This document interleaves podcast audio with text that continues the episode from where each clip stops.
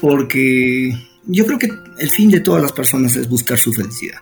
De algunos está representado en tener un carro, el último carro del año, en otros está representado en querer hacer mil viajes y, y N cosas. Siempre mi padre nos inculcó este, como dice en la casa, mm, éramos un poco rebeldes y decía, ¿quieres ser libre? Estudia. ¿Quieres hacer lo que te da la gana? Estudia. Si tú estudias yo no te voy a decir nada. Bueno, y, y creo que funcionó. Luis Armas está en una de las oficinas de Cerro Corona. Estamos hablando por la computadora. De rato en rato llueve y las gotas suenan como golpes en el micro, pero nada de eso le llama la atención. Toda su vida estuvo ligada al trabajo en mina, así que digamos que conoce muy bien esas lluvias. Yo soy hijo mayor, eh, mi padre y mi madre, eh, que eran de la zona, eh, ellos vivían en un poblado aledaño que se llama Yauli, La Oroya, Yauli, y, y yo nazco justamente como ya el, el asiento minero tenía sus hospitales generados ahí y todo, entonces nazco ahí, ¿no? La historia de Luis empezó en el 69, el 11 de marzo, en un hospital de Loroya, en Junín. Toda su familia es de Yauli. Y ahí estábamos rodeados por las minas Morococha, este, San Cristóbal, Andechagua, todo ese complejo de minas que existe ahí. Y justamente esta empresa Centromin Perú, antes se llamaba la Cerro de Pasco Copper Corporation, la que era dueña de todo eso inicialmente, ¿no? Entonces, ahí yo nací, por eso te digo que yo nací dentro de un ambiente minero.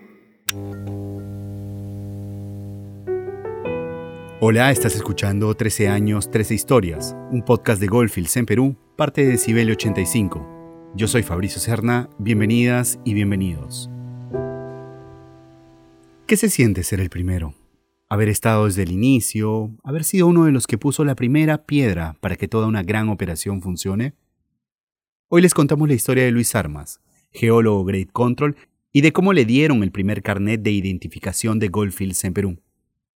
Para eso nos tenemos que alejar un poco de Cerro Corona y regresar al pasado. Pero eso se los cuenta Juan Diego Rodríguez, quien produce esta historia. Estamos en el asentamiento minero de Martúnel, en Junín. Son mediados de los 70. Ya pasó el gobierno de Juan Velasco Alvarado, las nacionalizaciones, etc. Ahora, Francisco Morales Bermúdez está en el poder y empieza a desmoronar todo lo que hizo su ex jefe. Luis es un niño. Tiene 6, 7 años. Y todos los problemas que parecen aquejar al país se pierden en el silencio de Martúnel. Sí, no, sí fui muy travieso y, y, es que mucho parábamos en la calle, éramos niños, eh, en un asiento minero, no hay mucha, en esos años no había mucho peligro que digamos en las calles, uno podía estar andando con los niños, con los compañeros, con los amigos, y bueno, pues era, era un poco más libre, ¿no? O sea, era... Completamente libres. Nosotros como esto nos metíamos a jugar con el agua, con todo, ¿no? un día así de tanto de tanta bronca mi mamá de que llegaba a la casa empapado en agua un día pues decidió pues, fabricarme una ropa de plástico básicamente lo envolvió en plástico y ese día justo se nos se nos ocurrió resbalarnos había como unas acequias que tenían una pendiente medianamente pronunciada y, y el agua pues había había limado toda la, la base y era como una resbaladera.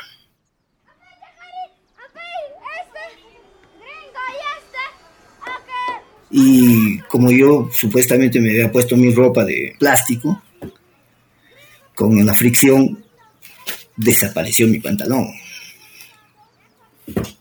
Se desapareció, desapareció el pantalón de plástico y, y llego a la casa y ya te imaginas la bronca, que con nada, ¿con qué te pongo ahora? ¿Qué te, ¿Con qué te esto?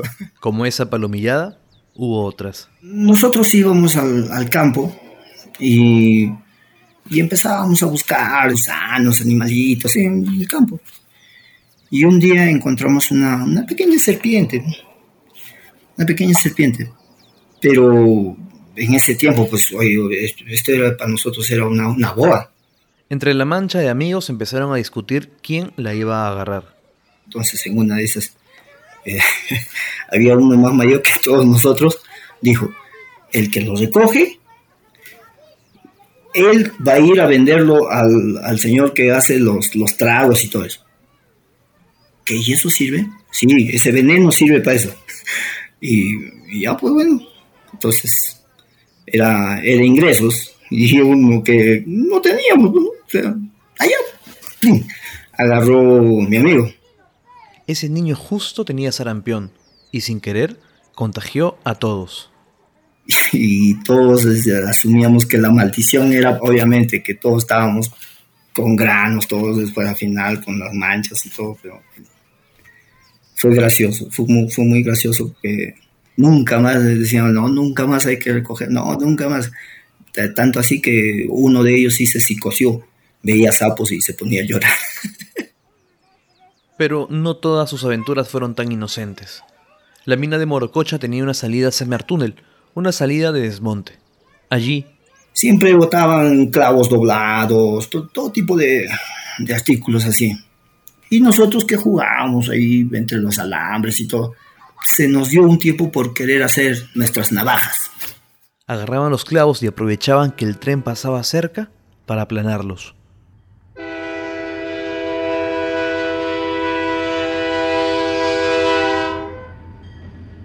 los ponían en los rieles, se alejaban.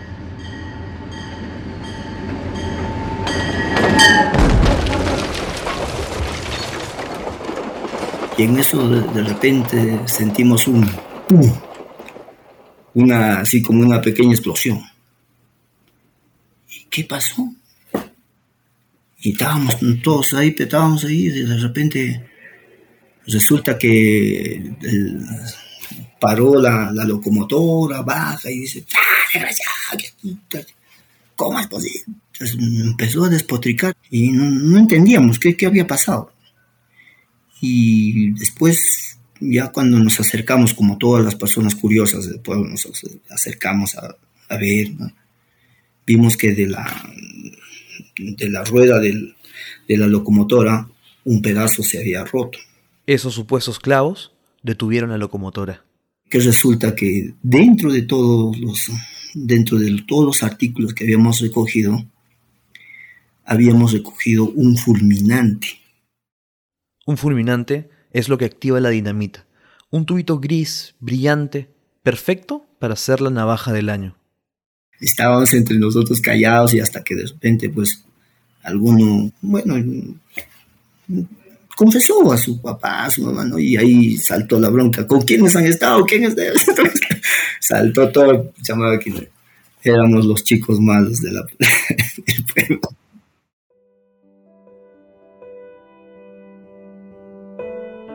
Entre travesura y travesura, pasaron los años. Luis terminó la primaria en Martúnel y se fue a Huancayo a estudiar en un colegio militar. Le interesaba la vida castrense, así que sus papás hicieron un esfuerzo y lo mandaron. Mientras tanto, la familia empezaba a buscar nuevas opciones de vida. Luis recuerda que una vez su abuelo le dijo a su papá, ¿qué ejemplo le estás dando a tu hijo para que vuelva a trabajar acá con nosotros? Le. Y entonces ahí fue cuando mi padre entendió que tenía que, que desarrollarse en la universidad algo más. A ver, expliquemos esto. El abuelo de Luis trabajaba en una mina, en el área de flotación. Imagínense una gran batea. Allí meten todo lo que se saca de la mina y con algunos químicos, ciertos minerales, empiezan a flotar. Había aprendido el oficio de muy joven y había llegado a hacer algo así como el capataz. Y todo apunta a que su papá lo vio y por eso también se dedicó a la mina. Mi padre, como era de colegio, salió con el grado técnico de electricista, pero después hubo un tiempo en que cambió todas las cosas porque se dedicó a, esto de la de química. Estudió por correspondencia y aprendió lo suficiente como para trabajar. Y por eso es que el abuelo lo estaba presionando. Habían dos cosas que tenía claro. Estudiar era una necesidad y que la vida en la mina no era lo mejor, así que empezaron a hacer cosas para que Luis siguiera otro camino. Eh, la verdad nunca, nunca los entendí nunca los, los quise, nunca les pregunté por qué.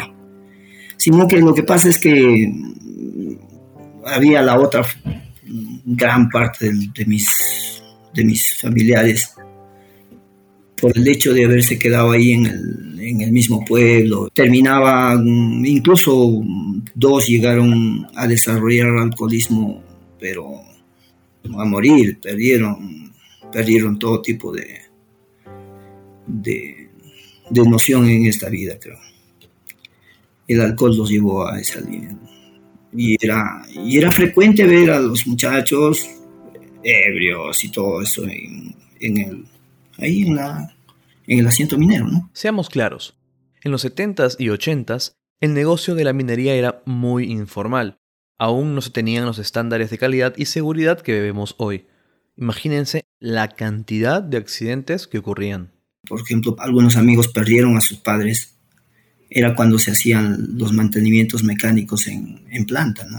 Gente cercana, amigos, vecinos podían morir aplastados. Y cuando no había desenlaces fatales, igual habían tragedias. Eh, habré visto un par de personas inválidas de los amigos de pero pero los siquiera por lo menos hablamos de unos tres que fueron así de esa naturaleza. Eso no era lo único. Tratar con los gerentes de operación era un, calvario. Era todo un tema y había cada gerente, había muchos gerentes que... Mm. Por ejemplo, si alguien se equivocaba, simplemente se iba. No, no, no, no se toleraban las faltas, no se toleraba el error. Y no les interesaba nada ni nadie tú estabas eh, descansando, obviamente habías trabajado durante el día. Resulta que un día, pues a un gerente se le ocurrió hacer una reunión a la una de la mañana. ¿Una reunión para presentar los planes de trabajo del mes? A la una de la mañana. De cierta manera, había algo así como que, que creían que, que ellos podían, o sea, llegar al grado de gerente ya podías hacer y deshacer lo que quieras, a la hora que quieras y como quieras disponer del tiempo de las demás. Y eso pues como que no, no estaba bien. Y lamentablemente sí se daba esas situaciones. Así era trabajar en una mina o por lo menos el viejo paradigma de trabajar en mina. Por eso es que el abuelo no quería que Luis pasara por eso. Su papá coincidía y para no estancarse se matriculó en una universidad de Cerro de Pasco. Era momento de tener un título universitario. La decisión tenía sentido de más porque estaría cerca de la mina. Con eso resuelto, toda la familia se mudó a Cerro de Pasco. Pero es curioso, sin importar lo mucho que se esmeraran para que Luis se dedicara a otra cosa, ya era muy tarde. De hecho, el interés de Luis nació por culpa de su papá y de su abuelo. Fueron pequeñas cosas. Por ejemplo, su abuelo casi siempre le llevaba minerales yo era su nieto mayor, pues me pasaba y pasaba por la casa y me dejaba. Toma, me decía. Y, esto, uy, qué bonito. ya. Esas veces no, no sé, pues me habrá dado pirita y no sé. Luis se quedaba fascinado. Y un día su abuelo le explicó qué hacía en la mina. Una, una conversación así bastante informal. Cuando yo estaba todavía en, en colegio, yo me acuerdo que él me habló, ¿no? este, hijo, este, nosotros acá producimos tungsteno, que esto, que lo otro, tungsteno. Y dice, ¿qué es esto? Y cuando estaba en el colegio, terminé leyendo ese libro que decía el tungsteno, ¿no? El, de título tungsteno. Y dijo, Uy, ¿a dónde viene esto? Su papá también, sin querer, lo guió por ese camino. O sea, él quería que uno estudie química y esas cosas. Y, y él traía de trabajo, a veces le, encontraba pues este matraces rotos, tubos de ensayos rotos, esas cosas traía. También le explicaba alguna que otra cosa, le daba tips, incluso lo deslumbraba cambiando el color del agua con activos químicos. A Luis le gustaba el tema, en eso estamos de acuerdo, pero una cosa es que te guste y otra tener las aptitudes.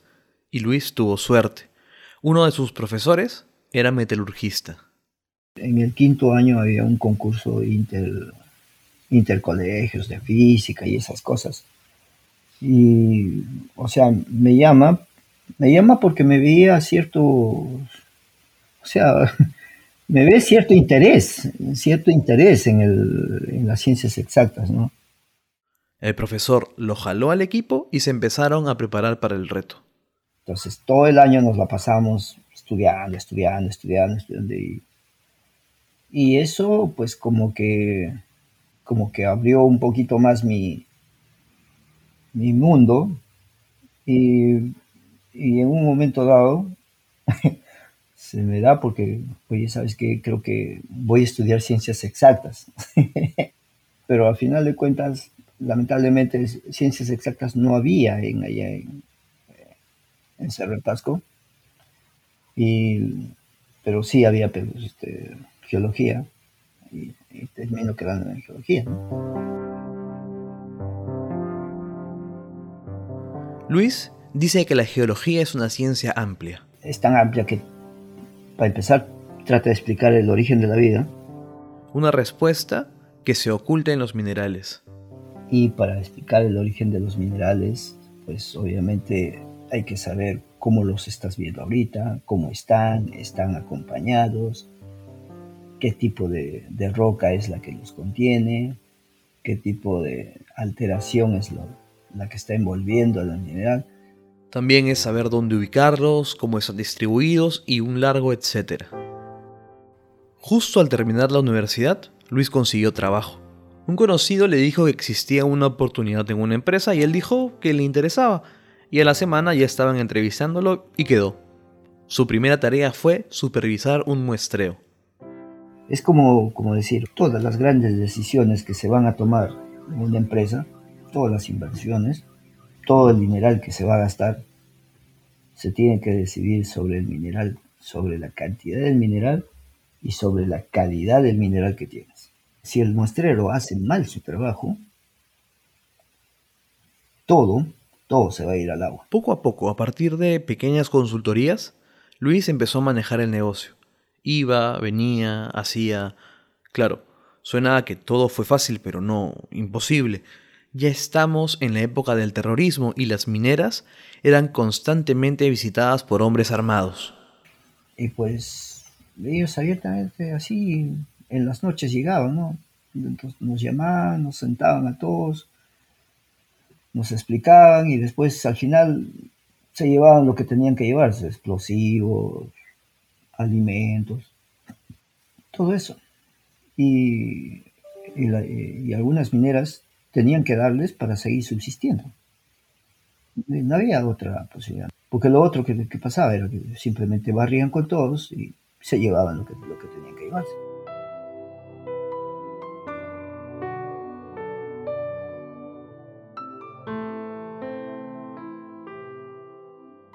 Además de eso, Luis tuvo que soportar esa vieja minería, la de machos alfa, la de gente que se cree superior al resto y la humilla. Y así como llegaron los 90, se fueron, y a Luis felizmente nunca le pasó nada. Después de varios proyectos se sentía muy seguro de sí mismo. Se mudó a Lima y se matriculó en la maestría de recursos energéticos de la Universidad de San Marcos. En eso lo llamaron había una chambita que podía manejar en paralelo a su trabajo. Luis aceptó ir a ver de qué se trataba y fue a una reunión en una casona vieja de Barranco. Era el 2004. Perú ya era un país estable. Las inversiones mineras empezaron a llegar y una de ellas fue Goldfields. Yo a Goldfields llegó por, por, por recomendación de un amigo, porque Goldfields recién estaba entrando aquí como como para, ver proyectos, habían tenido la opción de, de Cerro Corona. Así que necesitaban levantar toda la información que había sobre la zona, toda la base de datos. Todo eso se lo explicó Tom, el gerente del proyecto, un gringo alto al que vio por primera vez en esa casona de Barranco. Él lo entrevistó. Y creo que entramos en, en empatía porque en ese momento estaban en boga esto de las, de las imágenes espectrales para poder este, identificar blancos de exploración e incluso esto del PIMA que estaba en su punto para, para tratar de caracterizar las arcillas y el depósito pues tenía cantidad de arcillas. En la entrevista con él fue, ¿sabes hacer esto? ¿Sabes esto? ¿Qué más sabes?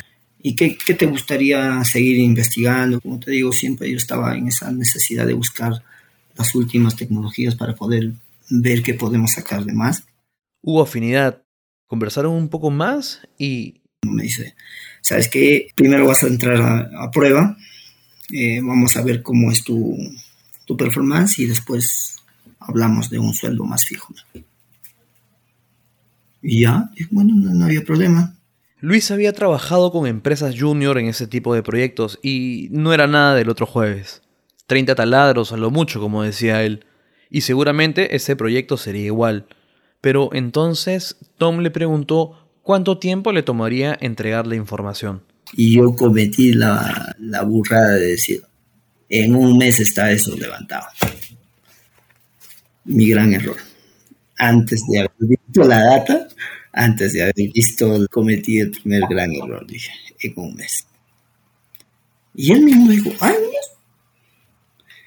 ¿estás seguro que es un? Y yo, ahí cuando me dijo, ¿estás seguro? No me puedo ir para atrás. Pero ya ahí empecé. Vamos a... Este, le dio algunos CDs, le dijo que la mayoría de imágenes no estaban digitalizadas y Luis pensó que no habría mucho problema. Tom iba a regresar en una semana y entonces le daría el resto de la información. Cuando entré a las oficinas de Corona, fue cuando dije, acabo de quemarme aquí. Esta es una gran burrada que acabo de hacer. Claro, no lo dije en voz alta, pero para mí me decía, no pudiste haber dicho algo sin haber conocido las consecuencias, sin haber sabido qué es lo que tenías que hacer. No sé, dije. Tom le mostró un gran cuarto donde estaban todos los documentos habidos y por haber sobre el tema. Documentos que habían dejado otros proyectos mineros anteriores que decidieron no invertir. Luis no sabía en qué se había metido. Es más, Goldfield no era conocido, no se sabía nada de Goldfield. O sea, sabíamos que era para una empresa extranjera. Es más, yo pensaba que era una contrata que había encontrado y que simplemente había que hacerlo. Y, no que era para Goldfield mismo. Es más, yo de Goldfield no conocía nada.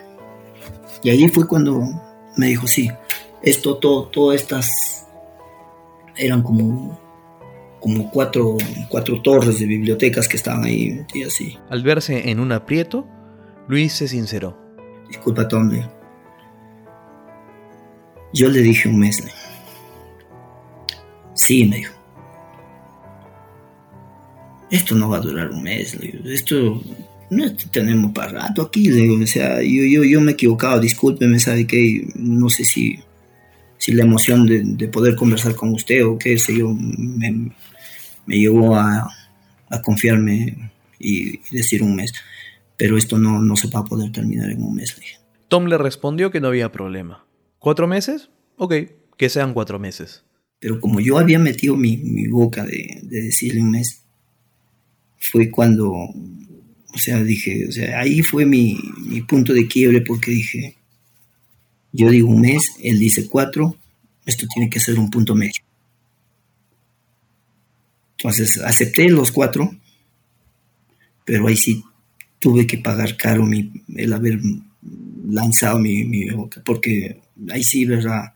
Me tuve que amanecer varias veces, varias veces. Para avanzar con las tablas, con los controles de calidad, con toda la información, porque... Para desgracia, por el proyecto habían pasado como tres empresas antes y, y las tres empresas habían dejado información y aparte de eso algunas habían malogrado información y todo. Luis no tenía idea cuál información era correcta y cuál no, así que se sumó otra persona para ayudarlo. En tres meses y una semana terminaron el informe. Cuando lo fue a entregar, se quedó conversando con Tom. Yo estaba avergonzado por, por lo que yo había dicho, ¿no? El mes. Pero Tom me entendió, me dijo, y ya en una, en una de esas conversando ya, ya un poco más distendidos. Cuando ya, ten, ya teníamos la data, me dice, yo pensé que iban a ser seis meses, la verdad, me dijo. Pero ya tres meses, yo, ah, o sea, hemos reducido el tiempo de la mitad. Así es que muchas gracias y este va a ser tu sueldo. ¿Quieres quedarte con nosotros? A Luis le gustó la idea, así que habló con su jefa y ella... Me dijo, sí, no hay problema. Yo entiendo que tú quieras aspirar a más y quieras crecer. Está bien, desarrollate. Luis empezó a trabajar en Goldfields, pero no en el que conocemos, sino en los primeros tiempos de Goldfields en el Perú. En un pestañear, pasaron dos años y la chamba con Tom funcionaba bien, bastante bien. Llega un tiempo donde Tom dice, me llama, me dice, mira, yo ya me voy de Goldfields. Y ya hasta eso ya, ya había conocido a los, los primeros gerentes de las diferentes áreas. El trabajo de Tom era llegar al país y abrir la operación. Cuando todo estaba encaminado se iba a otro país, habría otra operación y así hasta el infinito. Creo que de todos los jefes que, he tenido, a Tom lo aprecio más. Porque me enseñó mucho. Me enseñó mucho, me, me corrigió mucho, me alineó. Y me dejó ventana abierta para explorar la investigación. Lo que aprendió con Tom fue una ética de trabajo totalmente diferente, nada que ver con el viejo paradigma de las minas. Esto era el siglo XXI. Y era de los tipos pues que o hacen las cosas o las haces. La otra, la otra filosofía que él tenía era tú cuándo lo vas a entregar. O sea, que, uno eligiese la fecha, cuánto tiempo va a demorar en eso. Si tú no entregabas en esa fecha lo que tú te estabas comprometiendo, ya empezaba tu martirio. Porque con él, eh, él era duro ¿ah? en esa línea. Era... Todos los lunes a primera hora, seis y media de la mañana, se reunía todo el área. Él decía, este proyecto tal, a cargo de quién está, cuál es el avance, ya, listo, tanto de avance, listo, tú, tú, todos los proyectos están, pasan ahí, listo. Ahora, una vez que agarraba eso, empezaba la, empezaba la fiesta, porque tú habías dicho tanto por ciento. Entonces él agarraba un proyecto y decía, a ver, leía, ya, ¿Cuánto es el 78? ¿Qué, qué es, lo que, qué es lo que has hecho para decir eso? Ah, este, esto le explicabas todo eso. Y si tenías una duda... Tú tenías la libertad de poder ir a visitarlo. Si no entendiste, si no comprendiste, él decía, si están perdidos, tóquenme la puerta. Pero si estaban perdidos, si no le tocabas la puerta, ya no te volvía a llamar. Todo esto suena bastante normal, pero recuerden que estamos hablando con alguien que vivió la etapa oscura del trabajo en la mina.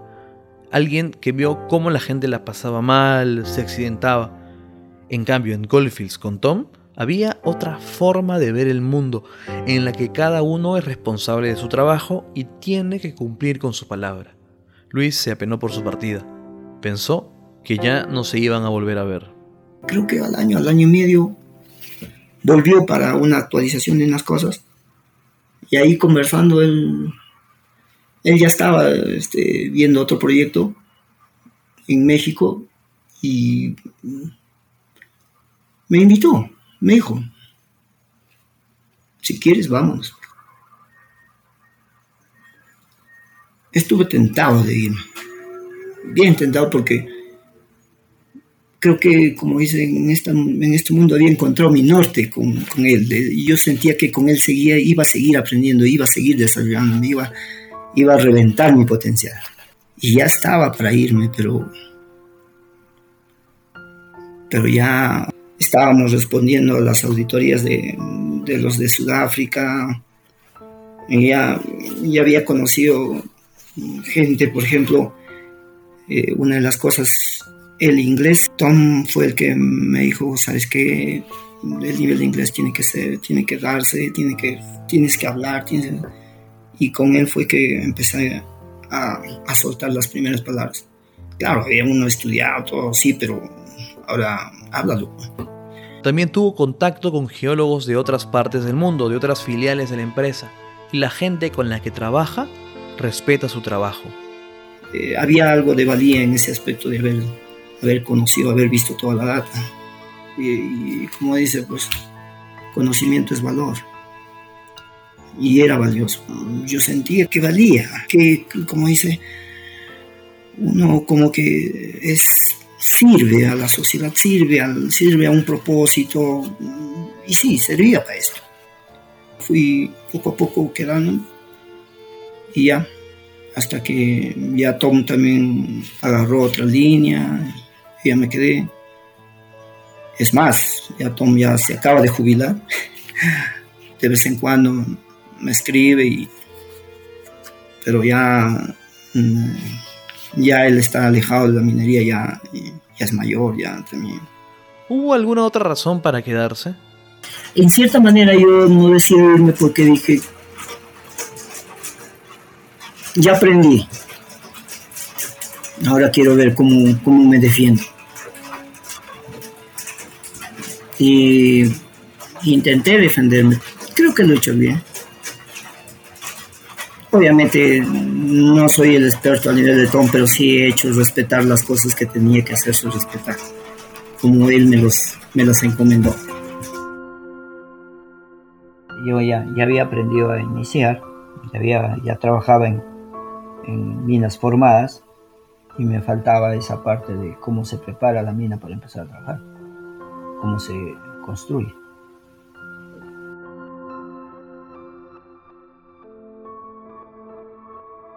Volvamos al presente. Seguimos conversando con Luis desde Cerro Corona.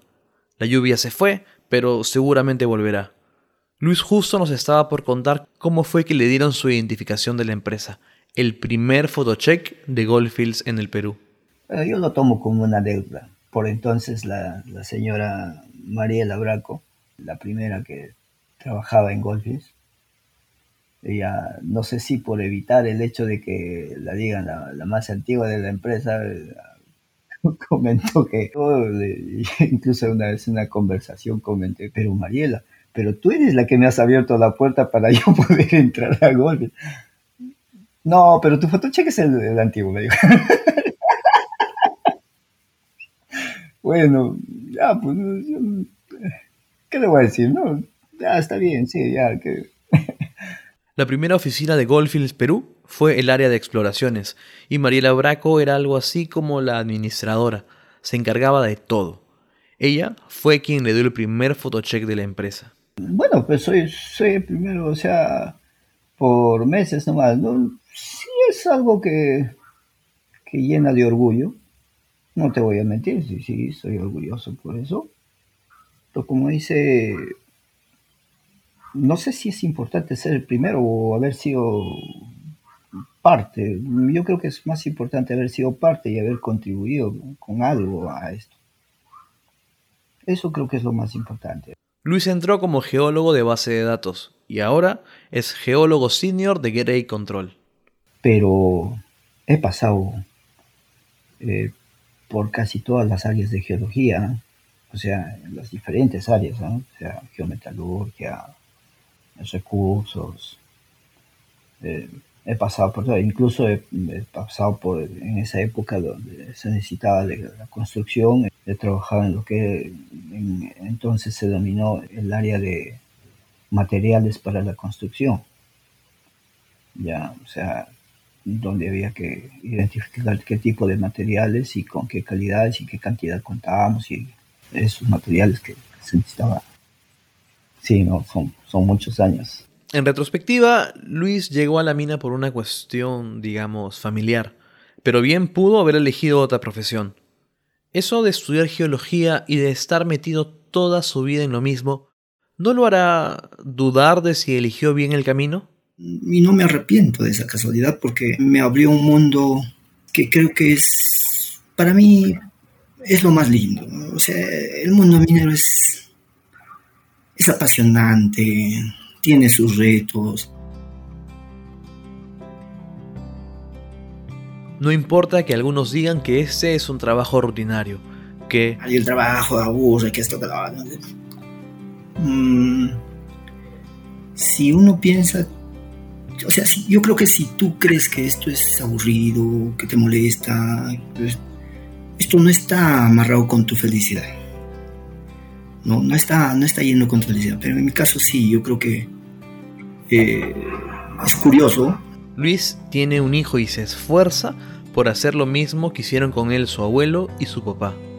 Porque quiero que, que conozca esto y que conozca más mundo, ¿no? O sea, obviamente en, en nuestro tiempo mi, mi abuelo no, no, nos pudo sacar del país, pero, pero tal vez uno tiene que sacar a los hijos del país para que conozcan otras realidades, otros, otros mundos y puedan ser mejores que nosotros. Sí, es que yo no sé cuál va a ser la felicidad de mi hijo, o sea, no sé cuál es el, el este, eh, no sé cuál va a ser el, el norte que vayan a tomar cada uno de ellos. Entonces, en, ese, en esa línea, pues hay que tratar de proveer todas las herramientas posibles y tratar de hacerlos rozar con los diferentes mundos para que ellos encuentren su propia verdad. 13 años, tres historias es un podcast de Goldfields producido por Decibel 85. Este episodio fue producido, guionizado y narrado desde Nueva York por Juan Diego Rodríguez. La edición del guion fue hecha por mí. El diseño de sonido es de José Luis Membrillo. La identidad gráfica y artes promocionales de Milagros Romero. La supervisión de producción de Natalia Ríos. Por Goldfields la producción estuvo a cargo de la gerencia de comunicaciones. Soy Fabricio Serna Salazar. Gracias por llegar hasta aquí.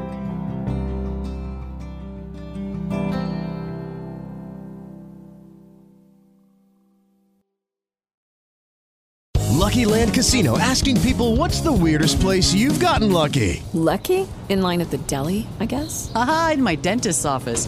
More than once, actually. Do I have to say? Yes, you do. In the car before my kids' PTA meeting. Really? Yes. Excuse me, what's the weirdest place you've gotten lucky? I never win and tell. Well, there you have it. You can get lucky anywhere playing at LuckyLandSlots.com. Play for free right now. Are you feeling lucky? No purchase necessary. Void where prohibited by law. 18 plus. Terms and conditions apply. See website for details.